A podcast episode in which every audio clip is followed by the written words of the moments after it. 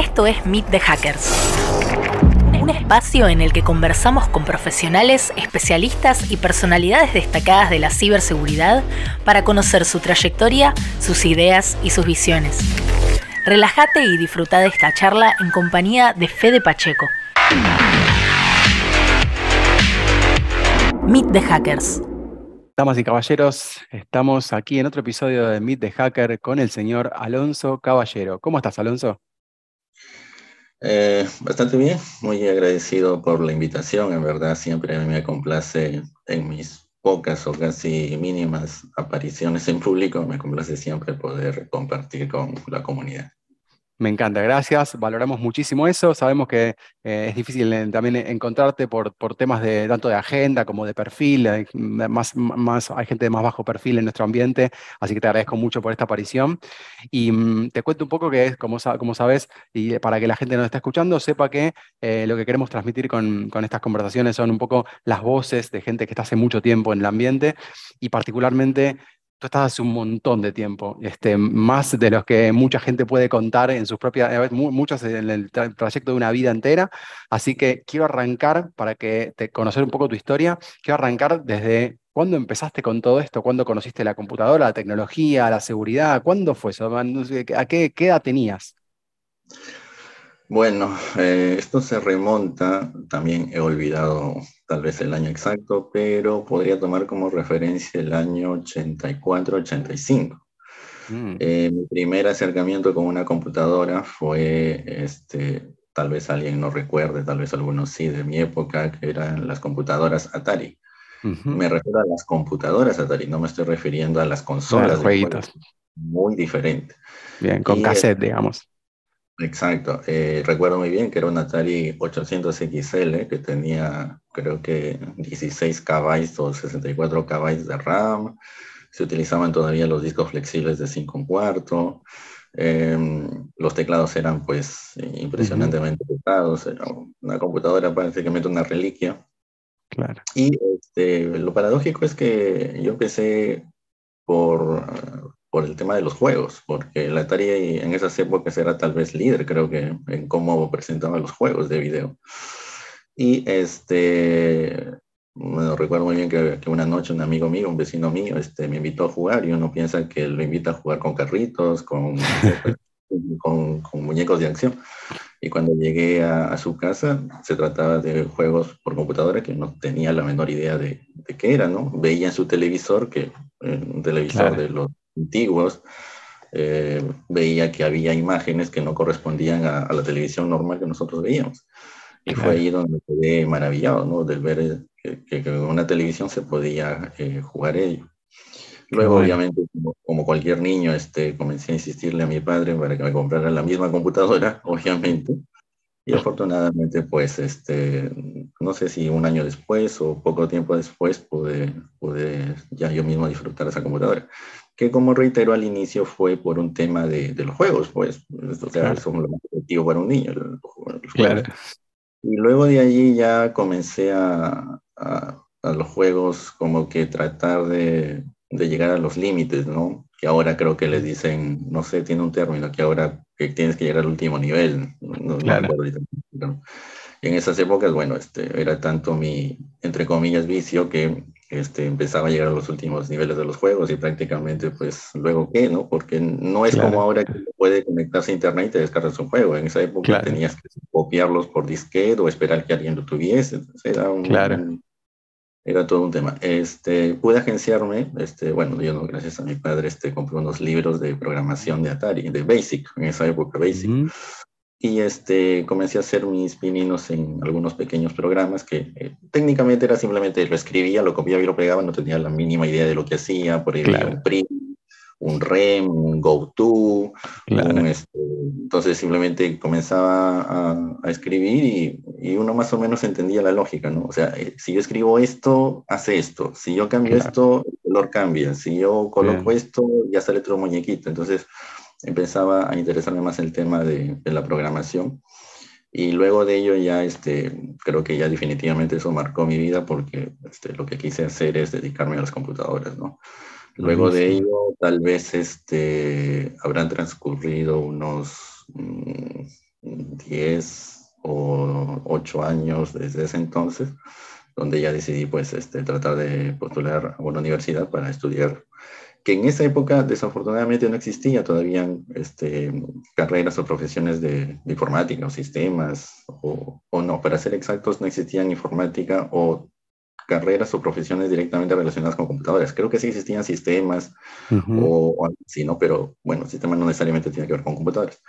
Y este, tuve el, el, agrado de ingresar eh, a, una profesión o, bueno, una escuela aquí que se llama, bueno, aquí le denominan escuela, ¿no? Pero en realidad es este, una universidad y tiene una carrera o una profesión que se llama este, ingeniería informática.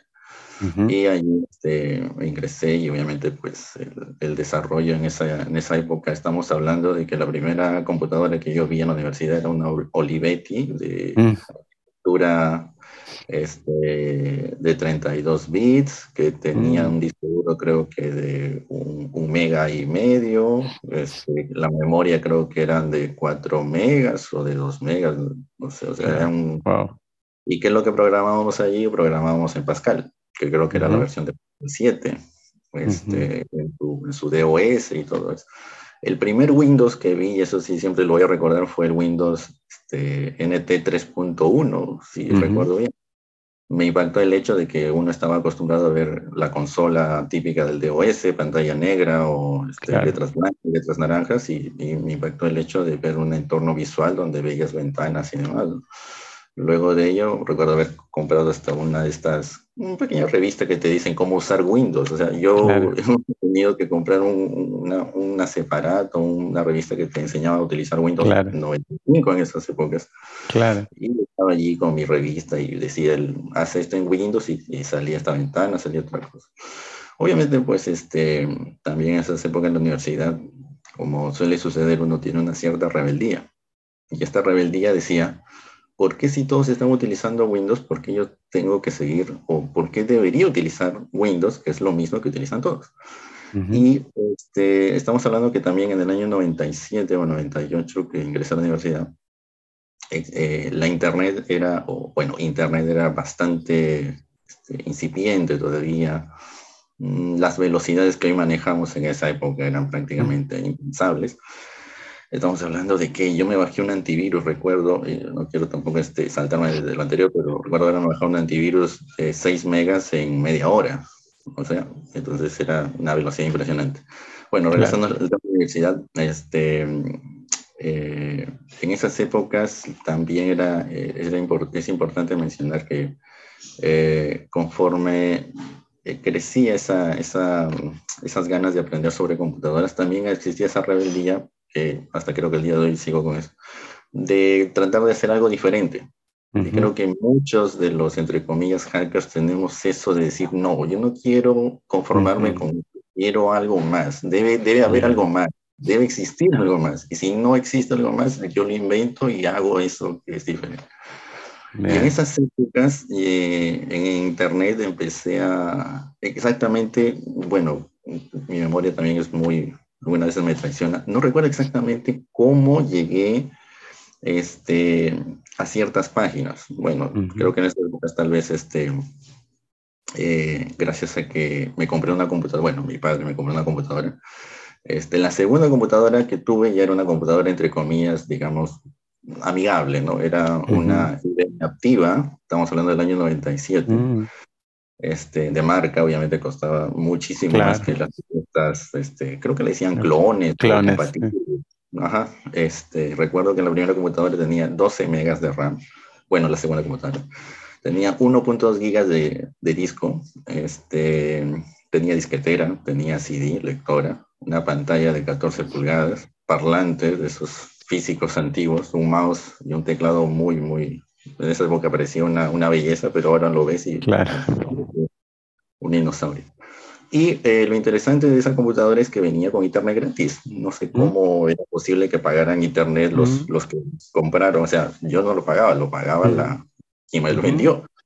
Y este, eso fue un, punto de quiebre porque me permitió empezar a navegar desde mi casa, que era prácticamente un lujo, un privilegio en esas épocas, 97, 98 estoy hablando. Sí, sí, sí, No, sé cómo, bueno, entre todas las páginas que ya se supondrán que, que visitaba, este, eh, tal vez por ahí habré encontrado un sitio de, de Guares, que creo que tal vez no todos entiendan lo que es Juárez, pero realmente es software ilegal, ¿no? O sea, vas a una página y te bajas software ilegal. Eh, entonces, reitero que no recuerdo exactamente, pero dentro de esas páginas, dentro de esos sitios que visitaba, recuerdo muy bien eh, una página web que se llamaba Isla Tortuga o País Tortuga. Sí, sí, la, Tortuga. La taberna de Van Jaques y otros españolas. Exacto. Entonces, cuando empecé a llegar por allí, eh, habían muchos documentos, textos que hablaban de Linux, del sistema operativo Linux. Entonces, eso empezó a, atraer mi atención por el hecho también de que decían que con Linux se podría, entre comillas, hackear, ¿no? Ahí empecé ya con el tema del hacking, que obviamente desconocía todo, toda la amplitud de la palabra. Y en sitios como la Taberna de Van que es este, Isla Tortuga, pues Tortuga, no sé, creo que mutó, cambió y otros sitios más, eh, empecé a descargar eh, eh, este, creo que eran Signs o Scenes, bueno, yo siempre he dicho Scenes, que son revistas electrónicas, ¿no? Y en esas épocas comencé a, leer los textos de SET, que era Saqueadores Edición Técnica, este, Raregas, claro está. No, creo que no había muchos, pero había otros que, otros, otros documentos. Ahí conocí, por ejemplo, la revista FRAC, que estaba en inglés, que en inglés tampoco entendía mucho. Y empezaba a leer, ¿no? A leer este Raregas, empezaba a leer Set, había otros más este, en español. Las clásicas, este, eh, em, eh, eh, no sé si tal vez tú recuerdas este, de Caroline Meyle. Ah, sí, sí, sí, sí, Caroline Meyle, sí, sí, guía del, hacking, este, guía del hacking este, harmless, este, como que sin daño, no hace daño, algo así. Esa fue una de las, una de las, una de los, no sé si revistas o documentos o textos, no sé cómo lo digo. Te enseñaba prácticamente paso a paso, te decía, ejecuta telnet, pones esta, dirección IP, puerto tal, y ejecutas tales comandos y puedes enviar un correo falsificado. Eso sí me acuerdo haberlo hecho, creo que fue uno de mis primeros, entre comillas, hacks, ¿no? Falsificar correos electrónicos para que de la, de la facultad o de la universidad, por ejemplo, ¿qué es lo que hacía yo? Escribía un mensaje de correo electrónico como si fuera otra persona. Como en esa época la seguridad era prácticamente pues claro, mínima, entonces empezaba, entre comillas, a fastidiar, ¿no? Porque soy prácticamente fastidiar nada más. Y este, empezaba ya a entender más eh, el tema de, de cómo tú puedes de cierta manera empezar a detectar ciertas fallas o cómo puedes aprovecharte de un, funcionamiento normal de un sistema operativo Linux, que en esa época en la universidad donde yo estudiaba, este, la mayoría de servidores eran Linux o utilizaban Unix en esa época.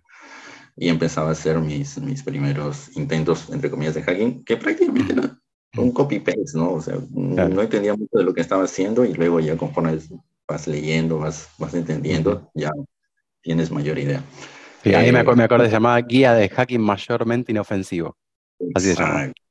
Guide to more, Mostly Harmless Hacking. Ahí está. De Caroline y, y, luego me enteré de que no era la versión en español, sino era en inglés, que alguien lo había traducido. Yo pensé que esto es en español. Eh, recuerdo, por ejemplo, que, que, decía algo así como que tu computadora tiene 65.535 puertos. Y yo, y aunque pueda sonar muy coloquial, se van a burlar de mí, seguro. Yo me acuerdo haberme parado de mi silla y haber visto atrás de mi computadora dónde estaban los 65 mil claro. 25 puertos, porque en esa época uno no tiene la menor idea. Claro. Y me gusta contarlo como anécdota porque obviamente claro. nadie viendo y, y, decía, pero ¿dónde están los 65 mil 25 puertos? Porque uno, en un puerto se supone que es un tipo de físico. físico. Entonces, hay esas, esas, esas, esos temas, esos sitios que yo visitaba, eh, me dieron dos perspectivas. Aprender Linux y, y, el tema del hacking. Entonces, seguí leyendo, es más, eh, es bueno mencionar porque eso tiene mucho que ver con, con, con, lo que pasó después, que faltaba clases, prácticamente me quedaba literalmente leyendo de mañana a noche todos esos documentos, tratando de entenderlos, de practicarlos, faltaban las clases de universidad, otros faltan por otras cosas, yo faltaba por eso. y este, luego ya, bueno, vinieron las consecuencias después. Pero este, afortunadamente eh, esas, esas lecturas, esas, ese tiempo invertido, poco a poco me iban haciendo un poquito más este, eh, eh, centrado o dirigiendo mi atención en que tengo, reitero, que aprender Linux y tengo que aprender este, sobre temas de hacking. Entonces, ¿no? entre comillas, aunque pueda sonar trillado ahora, ¿no? O sea, si estás inmerso en hacking, tienes que conocer Linux, o sea, definitivamente. Tal vez algunos no compartan esa idea, pero creo que en la actualidad es casi, casi inevitable. Entonces, eh, de esas épocas también, eh, no sé si fue por un, por un amigo un conocido, me agencié de, una, de un CD de Slackware. No recuerdo la mm. versión. De una de las primeras versiones del Slackware. Este, me tomó literalmente instalarla en mi computadora todo un día porque entre que entendía cómo funcionaba el, ¿cómo era? El, hilo. El, instalador, el, sí, el hilo. El instalador, sí, sí, el, hilo que tenía que redimensionar mi partición, porque... Claro, mano. Claro, entonces entre que hacía eso y rogaba que no se me dañara la computadora porque tenía que reinstalar, me tomó todo un día, lo pude hacer, este, no tenía interfaz gráfica, era solo una consola, no funcionaba mi disquetera, la resolución era prácticamente paupérrima, pero yo contento porque ya estaba Linux instalado. Ya luego después lo arreglo, ya vemos cómo... O sea, reitero y subrayo esto que estamos hablando de que no tenías la posibilidad de consultar real. No podías llamar también que había Linux, porque no había ningún amigo que sabía Linux, o no podías conectarte a internet y hacer un foro, una pregunta, porque claro. no, no tenía esa facilidad de internet. Es más, no, no pude nunca en esa época conectar mi Linux a internet, porque el modem era un modem. Los drivers, claro. Exacto, los drivers prácticamente nunca funcionaron, entonces ya, pues no me quedaba. Entonces, después de esa lucha, tuve Linux, comencé a utilizarlo ya en mi casa, que era bastante más confortable. Uno más, aprende más cuando estás interactuando con el sistema operativo. Y eso ya como que fue acrecentando mis habilidades, ¿no? el, el, poder uno utilizar constantemente y, eh, algo te ayuda a, a entenderlo, a, a dominarlo, que, es, que es lo fundamental finalmente.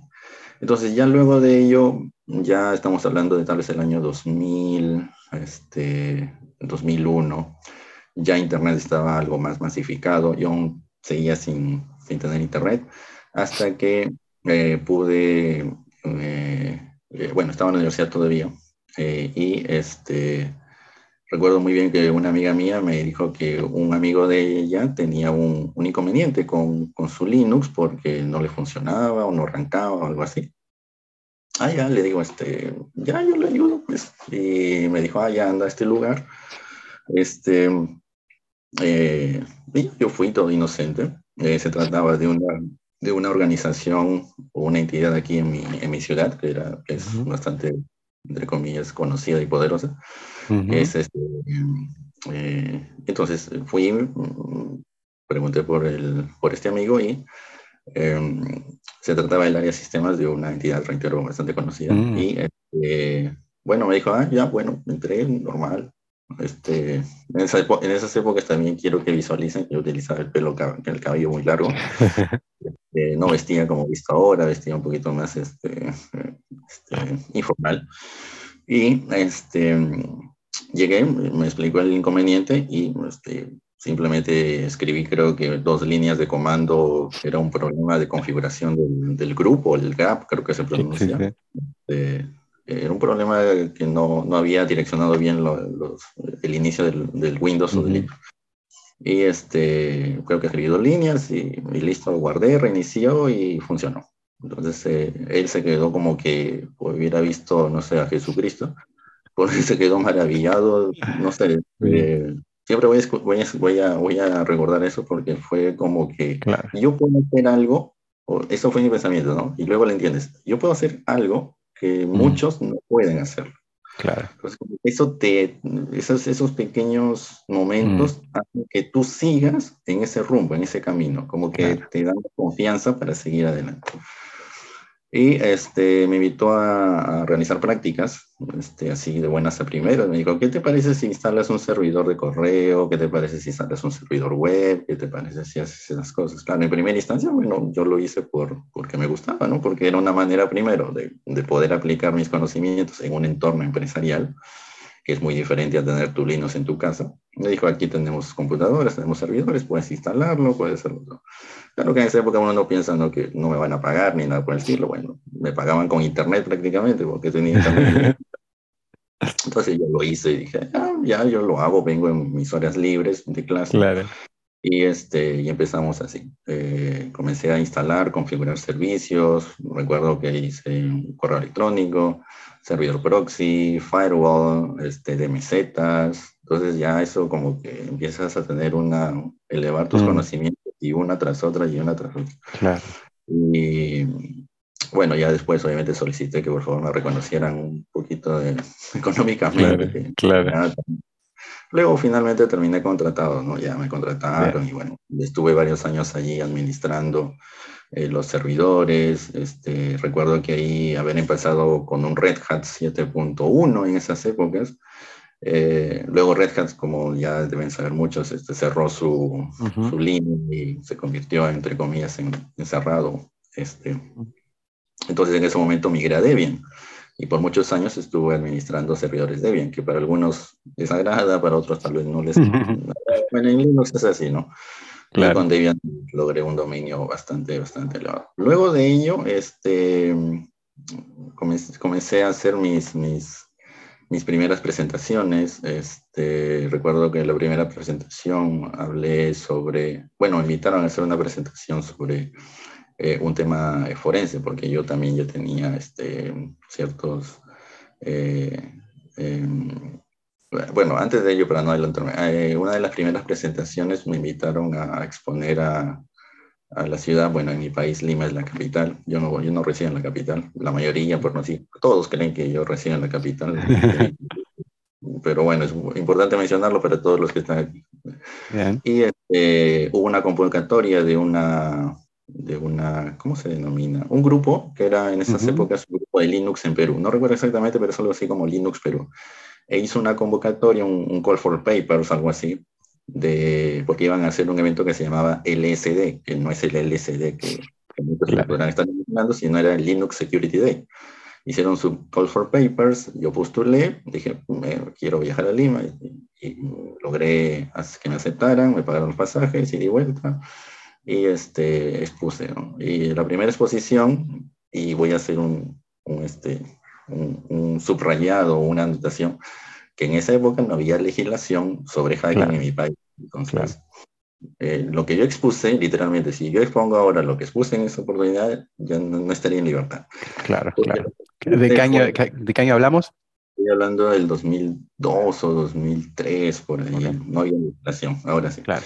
Eh, literalmente lo que expuse es, este, claro, yo he obviado ciertas cosas entre lo que hacía en la universidad, pero este, literalmente lo que expuse fue cómo ingresé de manera no autorizada a los servidores de la universidad. Entonces, con toda la tranquilidad del mundo, envié mi call for pay, mi, mi, documento, me lo aceptaron y lo que expuse fue exactamente como lo hice. Más allá del tema de, de llamar la atención, que obviamente había algo de ello, ¿no? Era el hecho de que eh, miren lo que se puede hacer. Y si estoy exponiendo en un evento de seguridad, porque era el Linux Security Day, es decir, un día de seguridad en Linux, miren cómo se puede comprometer o se puede este, tomar control o explotar o como se quiera denominar un servidor Linux. Entonces, lo que yo narré fue algo lo cual se hizo, no es algo que yo lo inventé o no es algo que encontré en un estándar, una directriz, una directiva que te dice haz esto, haz esto, haz esto, no, yo lo hice eh, prácticamente en base a todo lo cual aprendí, no en base a, un, reitero, a algún documento que me guió o algo así, sino conforme uno va aprendiendo, va aplicando sus conocimientos. Ah, también en esas épocas ya pertenecía a, a Raregas, no lo he mencionado aún, pero fue editor por varios años, em, que este, bueno, fue muy divertido todos esos años de, edición. Eh, es más, en la, hay un libro que se llama La historia del hacking en, mm, Hack Story. En, España, creo. Hack Story, sí, de, de Mercé Molist donde se narra, de Marcel Molly, sí, donde se narra precisamente toda la historia. Que me entrevistaron también para que les dé mi perspectiva y ahí está, mi nombre aparece, hasta en la fraca. Muy bueno. ¿Y cómo, cómo conociste a, los chicos, del, a todos los que estaban en esa, hasta ese momento participando? ¿Por lo por IRC? Ya, este, muy bueno, muy bueno. Esa es una parte también bastante amplia. Eh, sucede lo siguiente, en el caso de cuando no, no, lo he mencionado mucho porque, bueno, no sé cómo íbamos a llegar a este tema, pero yo estaba bastante inmerso en el tema del hacking este, cuando em, e, e, empecé a leer las revistas de, de, de Raregas, de SET. Eh, mm, si recuerdo bien, y reitero, ya la memoria también para mí me falla muchas veces, este, yo les escribí o creo que ellos hicieron una convocatoria de integrantes, eh, no, no recuerdo exactamente cómo, pero empecé a tener contacto con, con los editores, tanto de SET, de saqueadores, como que de Raregas también. Eh, me escribí, enviaba correo. Creo que fue algo así como preguntarles algo, bueno, que estaba interesado en el tema, quería aprender más y bueno, les escribí a ellos, ¿no? Que eran de referencia. Lo que sí voy a rescatar siempre, y, esto siempre voy a estar agradecido con, con, ellos, aunque nunca supe y nunca creo que sabré sus nombres reales, este, eh, em, es la amabilidad, la cordialidad con la cual trataron a alguien que era un patita que te escribía de Perú y que, y, ¿por qué le voy a responder? Y eso me gustó mucho porque lo, lo, tomé como una manera de ser yo mismo, es decir, todos quienes me mm. escriben aunque me demore un poco, yo le respondo. O sea, por consideración de esas personas que se toman un tiempo y se tomaron un tiempo durante todos estos años en escribir un mensaje de correo electrónico, yo siempre respondo. Puede ser un mensaje muy, no sé, yo también soy un, no tengo mucha paciencia algunas veces, pero trato de tener paciencia y le respondo de la manera más amable posible este, porque ellos me hicieron así, ellos me, me, me, inculcaron a que si alguien me escribe, yo ah, le respondo con toda la cortesía. Entonces, eh, en, me contacté con ellos, reitero que de, alguna manera mm, creo que me dijeron o me ofrecieron el tema de ser integrante o, yo les dije que podría ayudarlos en ciertos temas. Y este, eh, ingresé como miembro de Raregas, que si el miembro de Raregas era, no sé, pues como pertenecer a la, a la élite, super hackzor y así con todas las palabras hackers que puedan existir, ya uno se siente hacker sin saber, sin saber hacer un, un netcat, ¿no? Prácticamente eso es lo que pasa.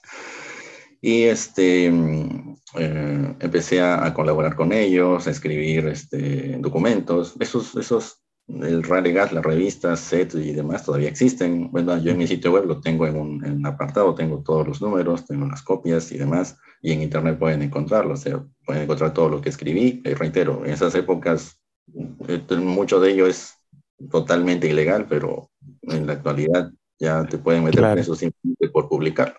Pero bueno, afortunadamente en esas épocas este, era así.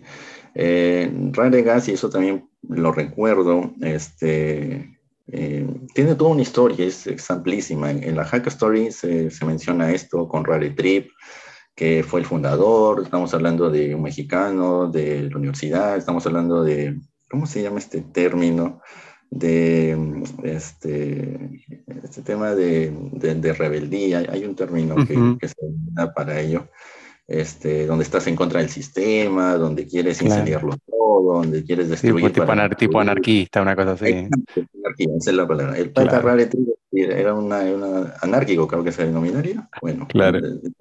imagínense la clase de, de, de documentos, de, crear bombas. No sé si YouTube vaya, a aceptar esto, pero estamos hablando de ese, de ese tipo de temas.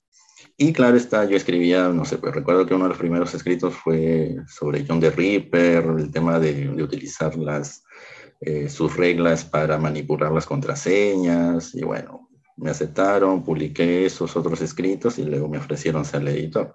Yo creo que me ofrecieron ser el editor porque ellos no tenían tiempo y querían que yo edite más que, más que por méritos propios. Bueno, algo de mérito tú.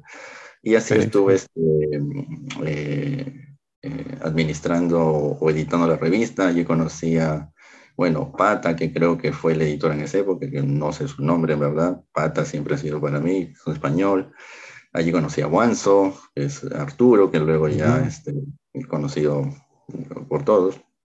Eh, Ángel Protector, eh, Hernán, eh, Shadow, que este, Dios, se me fue su nombre. Sergio. Sergio, Sergio. Este, Shadow, este, Sergio.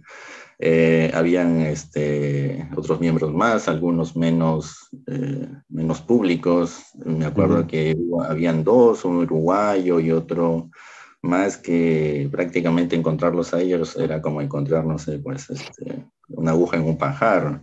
Nos reunimos en el IRC, eh, en el, como Somir o, los chats. Teníamos reuniones, no sé, pues coordinábamos en esa época, en esa época coordinábamos por correo pues, o si no por ICQ este, TQ, ¿no? ICQ, este, y de la nada, por ejemplo, estos, estos miembros que no escribían nunca se aparecían por el chat, este, Rare Trip, eh, este, otro patito uruguayo creo que se llamaba Enano, era su nick, u, otros más, y nos reuníamos y coordinábamos y decíamos, acordábamos. Ah, me estoy olvidando a este, no, no estoy olvidando, estoy este, Altec, a, a este, Dios, siempre se me olvida su nombre. Eh, de Altec, este, ya bueno, eh, que es también bueno. muy, muy bueno. Este, Me, va a colgar si no recuerdo su nombre. y este, sí, eh, habían españoles, había mexicanos, yo era el único peruano, había bolivianos, había chilenos, argentinos, uruguayos, no había ningún colombiano, ningún venezolano, ningún ecuatoriano, ningún este, paraguayo, pero de toda Latinoamérica y México y España, estábamos casi todos. Eh, era una odisea poder coordinar fechas, horarios, este, pero como digo, más era creo que porque yo tenía más tiempo que los otros y bueno, al final eh, publicamos 19 ediciones, yo creo que estuve desde la 15 o 16. Eh, hay algo que muchos no saben, que iba a haber una edición 20 de mm. cierre. Técnicamente era la despedida, pero por unos cinco medios presentados nunca se pudo publicar. Bueno, mm. ahora sí tengo contacto con muchos de ellos, tú lo sabes. Quizás. Tengo, tengo contacto con muchos de ellos por un, por un grupo en Telegram que tenemos. Espero que no sea nada raro que ellos. Bueno, pero claro, es un grupo privado de nosotros. Tengo contacto con la mayoría de, de los miembros de Raregas. Y bueno, por ahí también surgió la idea de poder tal vez mm, publicar una 20, como más, más por un tema por un tema de, cada vez que cerremos Raregas y que recibir los aplausos. como las bandas de rock que después se juntan después de un tiempo y hacen la despedida. Claro, las reverencias y sabes que se cerramos todos, ¿no? Y, Raregas este, fue una experiencia prácticamente inolvidable.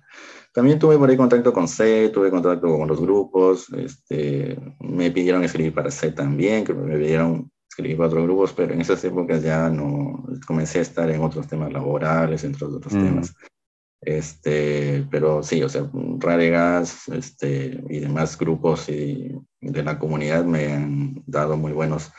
Eh, yo los considero amigos, claro, tal vez no amigos físicos con quien puedes irte a tomar unas chelas o unas cervezas o unas como se diga, pero este, sí son amigos a los cuales les puedo consultar algo, les puedo compartir algo, o, claro.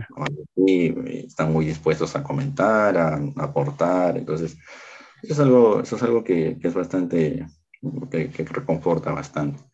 Eh, que además no, no, había tanto, honestamente no había tanto para leer, recuerdo en esas épocas que no había tanto para leer en español, así que ya quien escribiera con español iba a ser leído, si está más o menos de buena calidad iba a ser leído. Sí, eh, yo me acuerdo que, las publicaciones de Radio Gas las anunciaban por el MIR, o sea, se anunciaban por el MIR y por, el, por, un foro, teníamos, no, por un foro no, por una lista, en el listas puede ser, o ya, el listas creo que el listas, no. Y este, teníamos ese grupo, en, perdón, esa lista en el listas, cuando existían las listas de correo electrónico, lo anunciábamos por el chat y empezaba la gente a entrar, a descargarlas, a leerlas, recibíamos correos, retroalimentación, era bastante, bastante agradable, ¿no? mágicos momentos que... La actualidad creo que como, como se ha perdido mucho de esa no sé si decirlo romanticismo, no sé, este, esa, esa, esa, esa, cosa que tiene el hacking que bueno, yo soy un poco crítico en cuanto a cómo se está llevando el hacking en la actualidad, ¿no? Creo que mm. tiene mucho que ver con cómo yo me inicié en esto y que tal vez, aunque no sea lo más adecuado, como que tener una opinión un poco fuerte con, con cómo en la actualidad se percibe el hacking. Que, bueno, en un rato más podemos hablar de eso. Sí, sí, sí. Buenísimo. Entonces ahí cuando, eh, ¿cuál fue la, última edición? ¿Fue qué año aproximadamente? La, la que salió, la 19 en realidad. Ahí sí, no tengo la memoria. No, no tengo una referencia, no me acuerdo. Em, no, no sé si llegamos a los 2000, pero tal vez fue 2001, 2002, tal mm. vez, la última edición, ¿no? Como, como te digo, estábamos preparando el 20, es más, yo tengo los artículos de edición 20. Eh, claro. que recuerda este, que hay, una, hay, una, hay un texto de, de Hernán, que, mm hay un texto de, de, otro integrante, hay un texto mío, hay, en realidad hay como cuatro, ¿no? Textos que, que yo los tengo ahí, mm. copias, copias CD de, de, de disquete pasaron a CD, CD pasaron a DVD. Claro.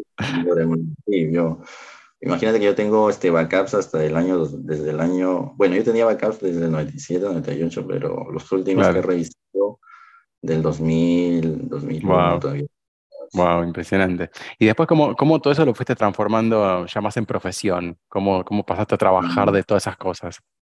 Sí, ah, es eh, justo eh, el, el, hecho de haber ingresado a esta empresa, a esta organización, a esta institución, eh, empezó ya a, alimentar mi perspectiva profesional.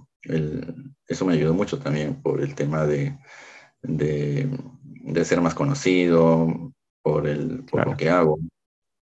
Yo mismo buscaba tratar de exponer en algunos eventos.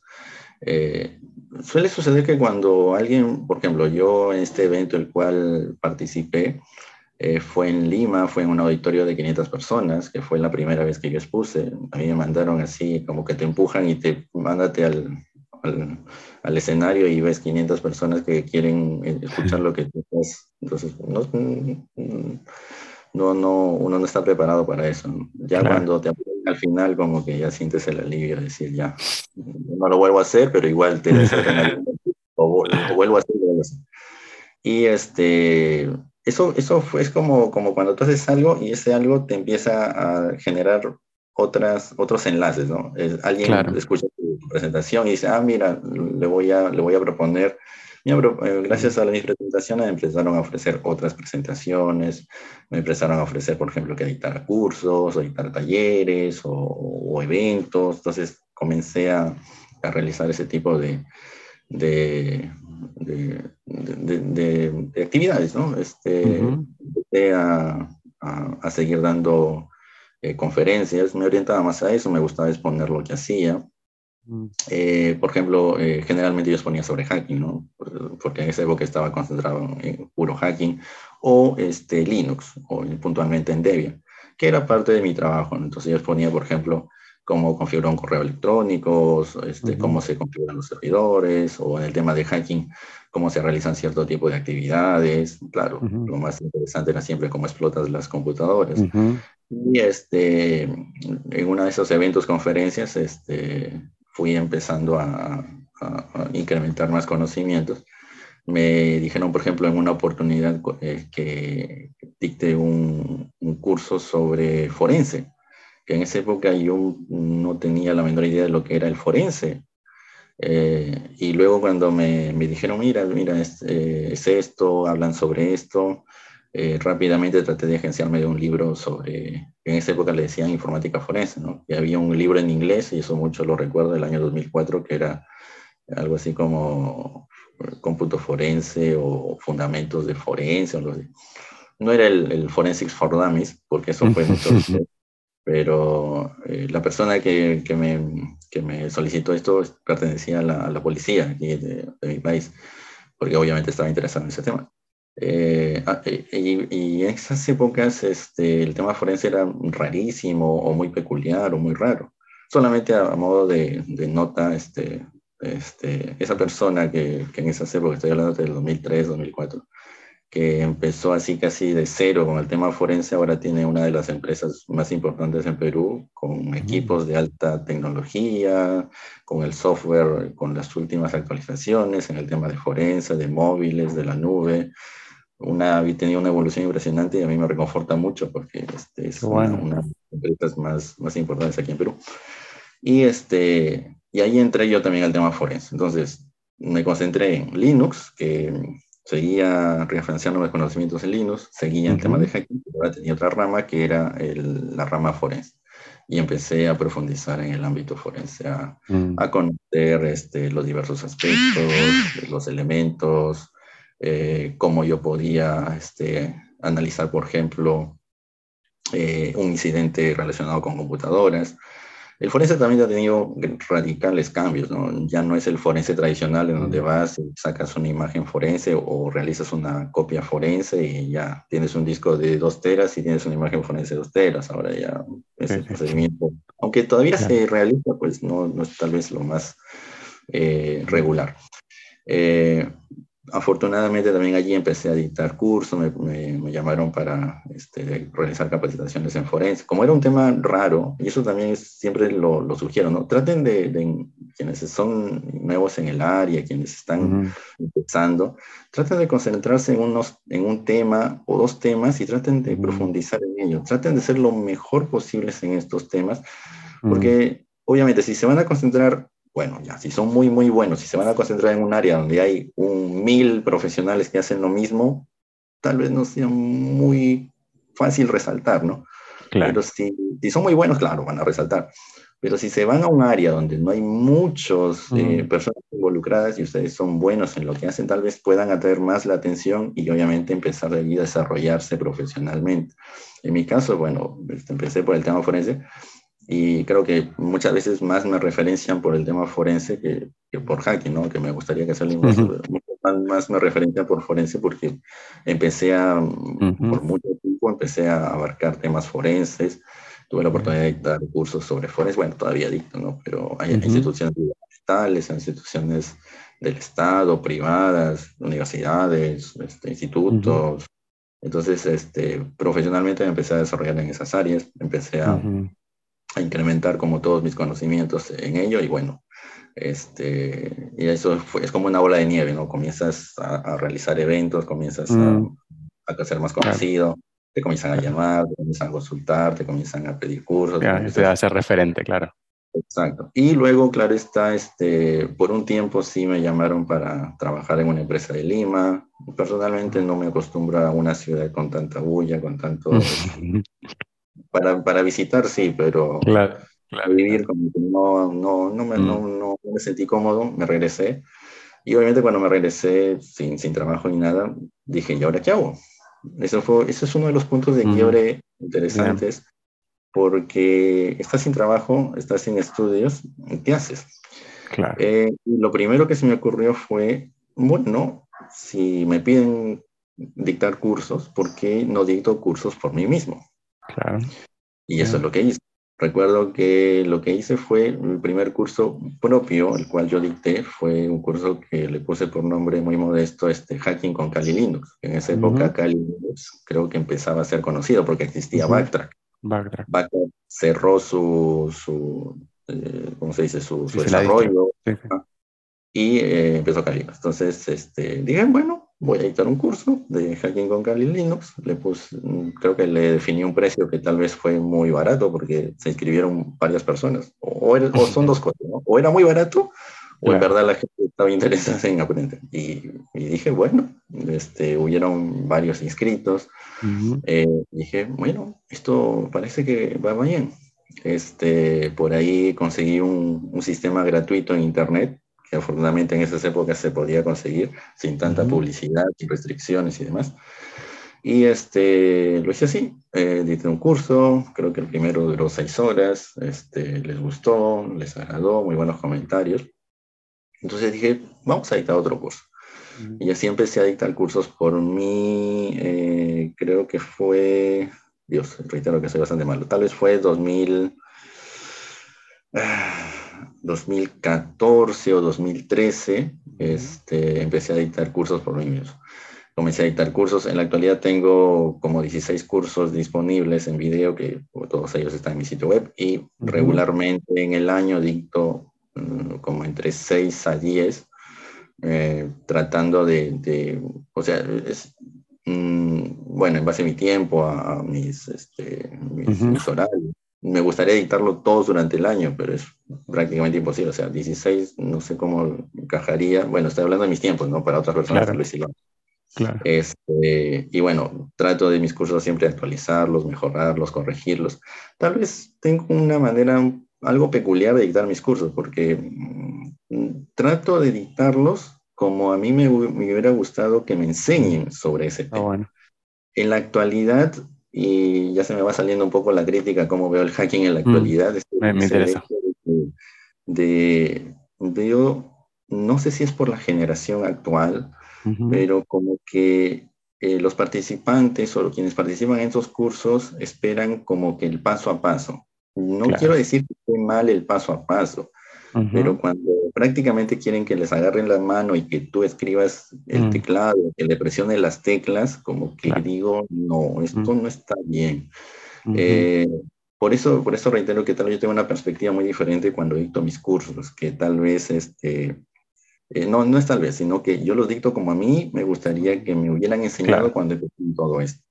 Entonces, tal vez esto, es muy diferente a como alguien esperaría ahora que le dicten un curso, donde ahora veo cursos en los cuales te, te, te, dicen el paso a paso, te detallan el comando, te detallan qué es lo que hace el comando, qué es lo que hace la opción, lo cual no, no, no, no es que yo diga este, eso no sea adecuado, no sea mal. Es más, yo en, los libros, bueno, en el libro que publiqué o en mi blog, eh, donde trato de publicar, sí les digo, mira, esta opción guion N de ENUAP sirve para que no haga resolución a -huh. Esta opción, sí les explico.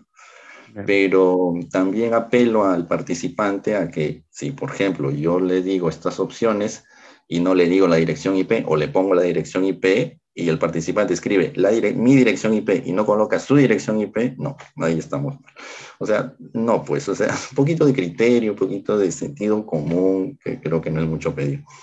Y este, eh, hasta la actualidad, desde hace años, sigo dictando cursos, mis cursos, porque obviamente este, me solicitan también para otros, afortunadamente, para empresas o, requerimientos de capacitación. Este, hasta este año, bueno, tengo oportunidad de dictar para países de España, para diversos eventos ¿no? en España, en, este, en Bolivia, en México.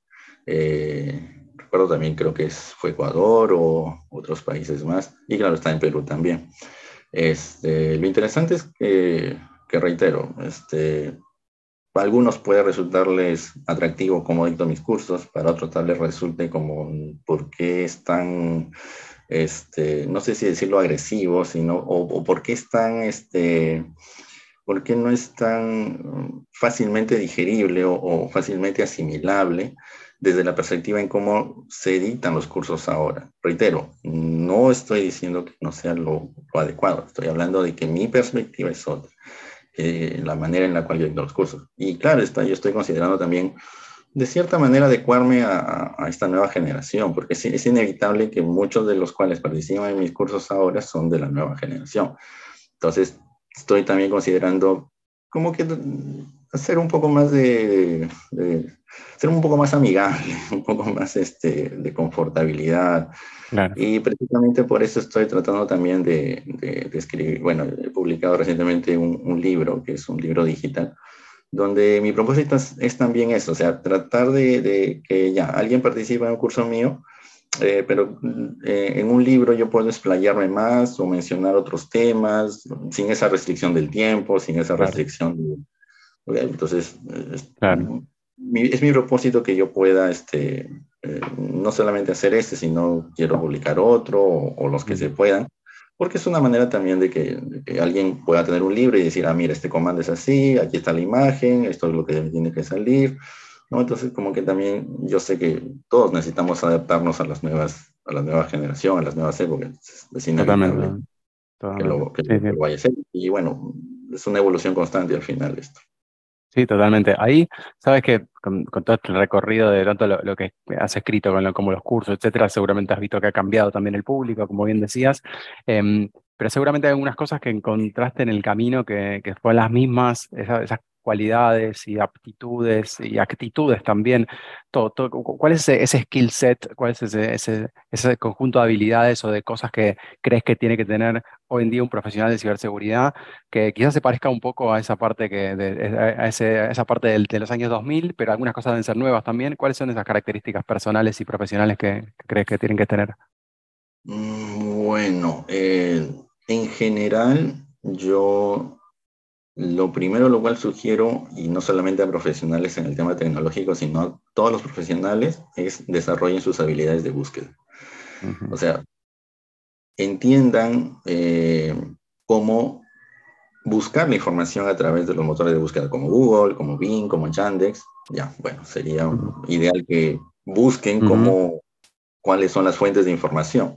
A propósito, estoy inmerso en el tema de OSI, por eso lo menciono en esto.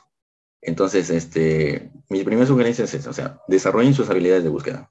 Y que no solo, bueno, y que puedan empezar, sí, con una simple palabra, como, no sé, cómo preparo espaguetis, ¿no? Como una, pregunta y, Google les va a decir la, la respuesta. Claro, no estoy hablando de la inteligencia artificial que van y le dicen, no estoy hablando de eso, estoy hablando de que un motor de búsqueda, que, bueno, los motores de búsqueda también ya ahora están incluyendo inteligencia artificial, Estoy hablando de manera tradicional, ¿no? Le, traten de desarrollar sus habilidades. Eh, ¿Por qué? Porque esto es una, para mí es una base. O sea, el que alguien pueda encontrar la información por sí mismo es, es fundamental. Yo sé que es muchas veces más fácil, y a mí me ha ocurrido, uh y bueno, algunas veces también por, eh, digo, ya, bueno, le pregunto a un amigo, ya le pregunto y tiene la respuesta. Pero la satisfacción que se, que se tiene cuando uno encuentra la información, cuando uno está buscando y buscando y buscando y encuentras esa información, eso no, eso no te lo regala cuando tú le preguntas a alguien y te da la respuesta. O sea, esa sensación de satisfacción de haber tú mismo solucionado, eso es incomparable. Entonces, siempre mi sugerencia es desarrollen sus habilidades de búsqueda, sepan cómo encontrar la información, bueno, cómo buscarla, cómo encontrarla. Y luego viene la segunda etapa, es decir, ya, una vez que encuentras la información, cómo tú la procesas en base a tus conocimientos y cómo la aplicas. Porque la información está, pero esa información no, no, es, no es nada si tú no lo aplicas, no lo procesas, no dices, no, no haces algo con esa información. Entonces ahí vienen tus habilidades, ahí vienen tus conocimientos, por ejemplo, ya abocándonos a nuestro ámbito tecnológico, ahí ya tus conocimientos sobre redes, tus conocimientos sobre hacking, tus conocimientos de forense, de OSINT, de background, de, de ingeniería reversa, de malware, lo que fuese, ya ahí vienen tus conocimientos, habilidades. Y ahí donde te das, ahí donde uno se percata que tal vez no sepa tanto como, como si supuestamente uno cree que sabe, aunque suene trabalengua. ¿Por qué? Porque te vas a encontrar con alguna nueva configuración, con algún nuevo tema, con algo que tú no habías escuchado o leído antes y que tienes que empezar a leer, tienes que empezar a buscar qué es esto, o por qué este comando es así, o por qué este programa, o por qué esto otro. Entonces, ahí es una nueva oportunidad para incrementar tus conocimientos. Otro de los temas, los cuales este, es importante también este, conocer, y, bueno, aparte del tema de desarrollar las, habilidades de búsqueda, es la curiosidad. Es la curiosidad y las, eh, eh, esa, eso que te motiva a insistir en lo mismo, o ¿cómo se le denominaría? Este, la perseverancia. O sea, tienes que ser muy curioso y tienes que ser muy perseverante. Curiosidad para tratar de entender o conocer más sobre algo. Es más, el, hacking creo que una de las definiciones es que tú tienes que llegar a conocer algo mejor que aquellos que lo inventaron. Mm. O sea, esa, es la premisa. Si el administrador, o perdón, alguien creó Google, este, hubo un grupo de, o un grupo, o, alguien que dijo, bueno, Google se creó para buscar este, páginas web en base a un criterio de búsqueda. Ya, pero ¿qué sucede si yo utilizo las directivas de Google y empiezo a buscar servidores mal configurados, directorios web que permiten ser listados o versiones, versiones eh, desactualizadas? Entonces, ¿Qué es lo que hicieron? Pensaron simplemente de manera diferente. Encontraron una manera de utilizar Google de una manera que estoy seguro, bueno, altamente probable, quienes lo diseñaron o quienes crearon Google no pensaron que se podía eh, realizar. Entonces, primero, muy curioso, entender o, o, querer entender, conocer, saber, investigar más y luego tener perseverancia. ¿Por qué? Porque cuando mm. estés investigando, estés aprendiendo, muchas veces te vas a sentir frustrado. Y creo que Este, de manera muy frecuente uno se frustra porque no entiende algo, porque algo no le sale como debería. Entonces te vas dando cuenta que mientras más sabes, eh, pareciera que menos sabes, porque te enfrentas a situaciones en donde tú dices, ah, ya, yo, y esto me pasa, por ejemplo, hace un, eh, ayer o anteayer estuve actualizando mi Kali Linux y simplemente mi Kali Linux no inició. Entonces, uno no se puede pensar, ¿cómo soluciono? Bueno, una rápida búsqueda, una, una manera de, de, solucionar y se encuentra. Entonces, claro. este mismo problema que, por ejemplo, que para alguien quien inicia y que un, instala su Kali Linux, lo actualiza y no funciona, puede ser un desastre. Eso lo puede alejar, o lo puede hacer que es que se aleje del hacking, que diga, no, no quiero saber nada, porque el Linux falla, porque esto no funciona, porque... Pero, ¿qué es lo que sucede? Cuando tienes a alguien a quien consultarle, o alguien que te guíe, o alguien, o tú mismo desarrollas tus habilidades de búsqueda, entonces vas a Google, buscas este mensaje de error, te dice, ah, bueno, este mensaje de error, puedes solucionarlo de tales maneras. Aplicas eso y lo solucionas, al menos puedes encontrar una manera de, de, de sobrellevar eso. Eh, para mí eso sería la perseverancia, la, la curiosidad, que es clave. Clave, clave. Me encantó, me encantó porque son cosas que se repiten bastante y creo que estamos llegando más o menos al mismo, al mismo punto entre, entre colegas.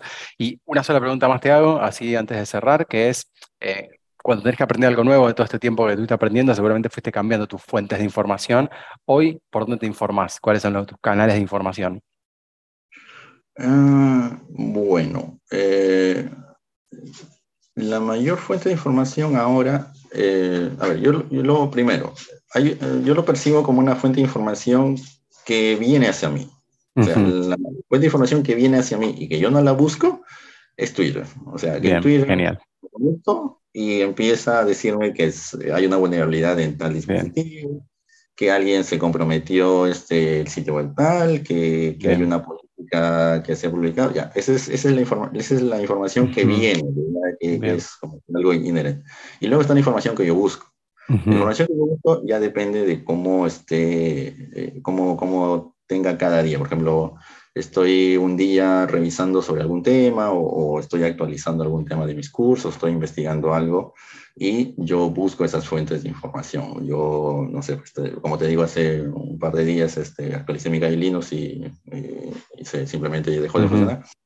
Eh, pues tengo que buscar esa información y bueno, hay, hay, páginas o sitios donde de manera inherente tú ya buscas. Por ejemplo, si yo tengo un problema con Linux, ¿dónde busco primero? En el sitio web de Kali Linux, en el foro de Kali Linux, y en el foro de Kali Linux, ahí puedes encontrar, es altamente probable, la respuesta a tu, a tu, a tu consulta o tu pregunta. Entonces, hay sitios en los cuales ya uno por defecto va... Este, sé que hay muchos blogs, sé que hay muchos este, sitios de noticias. No soy tanto de, de entrar a esos sitios mm, a, leer noticias, sino tratar de, de, balancear mis, mis, mi, mi tiempo, ¿no? Este, yo sé que claro. bien y todos los días este, buscan noticias. Por ejemplo, yo no soy el, en, en mis webinars o en mis eventos, si, si la gente o los que, escuchan o ese video se, percatan, no van a encontrar, no sé, pues este, un video de la última vulnerabilidad o no van a encontrar un video de, no sé, del último compromiso, del último ransomware, de la última empresa, porque, y esto no es una crítica a quienes lo hacen, pero más allá de, estar pendiente de, de, la última vulnerabilidad, de que si publico mi video de la última vulnerabilidad, si les explote, no, yo quiero hacer lo que, lo, lo, que, lo que me nazca en ese momento. O sea, yo quiero, mm. hablar, hablar sobre Netcat, que es una herramienta del año 95, 94. Mm. hablo sobre Netcat, o sea, porque alguien me tiene que criticar, eh, Netcat lo sigo utilizando, lo sigo utilizando. Hago un webinar sobre Netcat, que no es la herramienta más actual, que no funciona, está bien, ahí, pero hago lo que, lo que a mí me, me, me complace, me reconforta. Bueno. Eso no quiere decir que, que, que a futuro vaya con la tendencia y que comience a hacer claro. CTLs o, o claro. claro, claro, esto no, lo sabemos. Está muy bueno. Me gusta hacer esto. ¿no? Está muy bueno, está muy bueno. Este, nada, así que con esto quiero cerrar y agradecerte un montón por todo este tiempo y todas estas anécdotas. Seguramente en algún momento nos crucemos eh, en presencialidad. No sé si va a ser este, en Perú o en Argentina o en algún otro lado también, pero quiero agradecerte mucho y por todo este tiempo que nos, nos costó este, encontrar un momento para charlar, pero por suerte lo pudimos lograr. Así que te agradezco mucho y nos estamos viendo la próxima en cualquier momento. Ok, yo también este, reitero mi agradecimiento, en verdad para mí creo que participar en un, en un, este, en un evento, en un, en un video en el cual se menciona la palabra hacker es bastante enaltecedor, ¿no? Creo que yo soy este, reitero que el, tengo bastantes mm, mm, como que reparos en utilizar la palabra mm. hacker porque el término tiene una interpretación amplia, muy este, peculiar, entonces bueno, agradezco también estar en un, evento así, agradezco a ti, agradezco a todos los que estuvieron involucrados en, este, en esta conversación, porque hay personas involucradas también, y claro, a todos los que escucharon o que escuchan este, este video y que, bueno, puedan tomar lo que yo he dicho como una sugerencia o como una, una anécdota que, les pueda ser útil, que finalmente es mi propósito. También, bueno, mucho para invitarlos a que revisen mis redes, colocan mi nombre o colocan mi nick. Y listo, no, no voy a decir eh, visitan esta página, no. Ingresan a Google, a cualquier búsqueda. Buenísimo. nick y ya pueden encontrar Y de paso practican habilidades de búsqueda. Muchas gracias. Nos vemos la próxima, Lorenzo. Gracias. Chao, chao. Esto fue Meet the Hackers. Condujo Fede Pacheco. Si te gustó la entrevista, compartila en tus redes difundila entre tus contactos y seguinos en Spotify. Ah, lo más importante, no te pierdas el próximo episodio. Para saber más sobre Ecoparty, visita ecoparty.org o seguinos en arroba ecoparty en todas las redes sociales.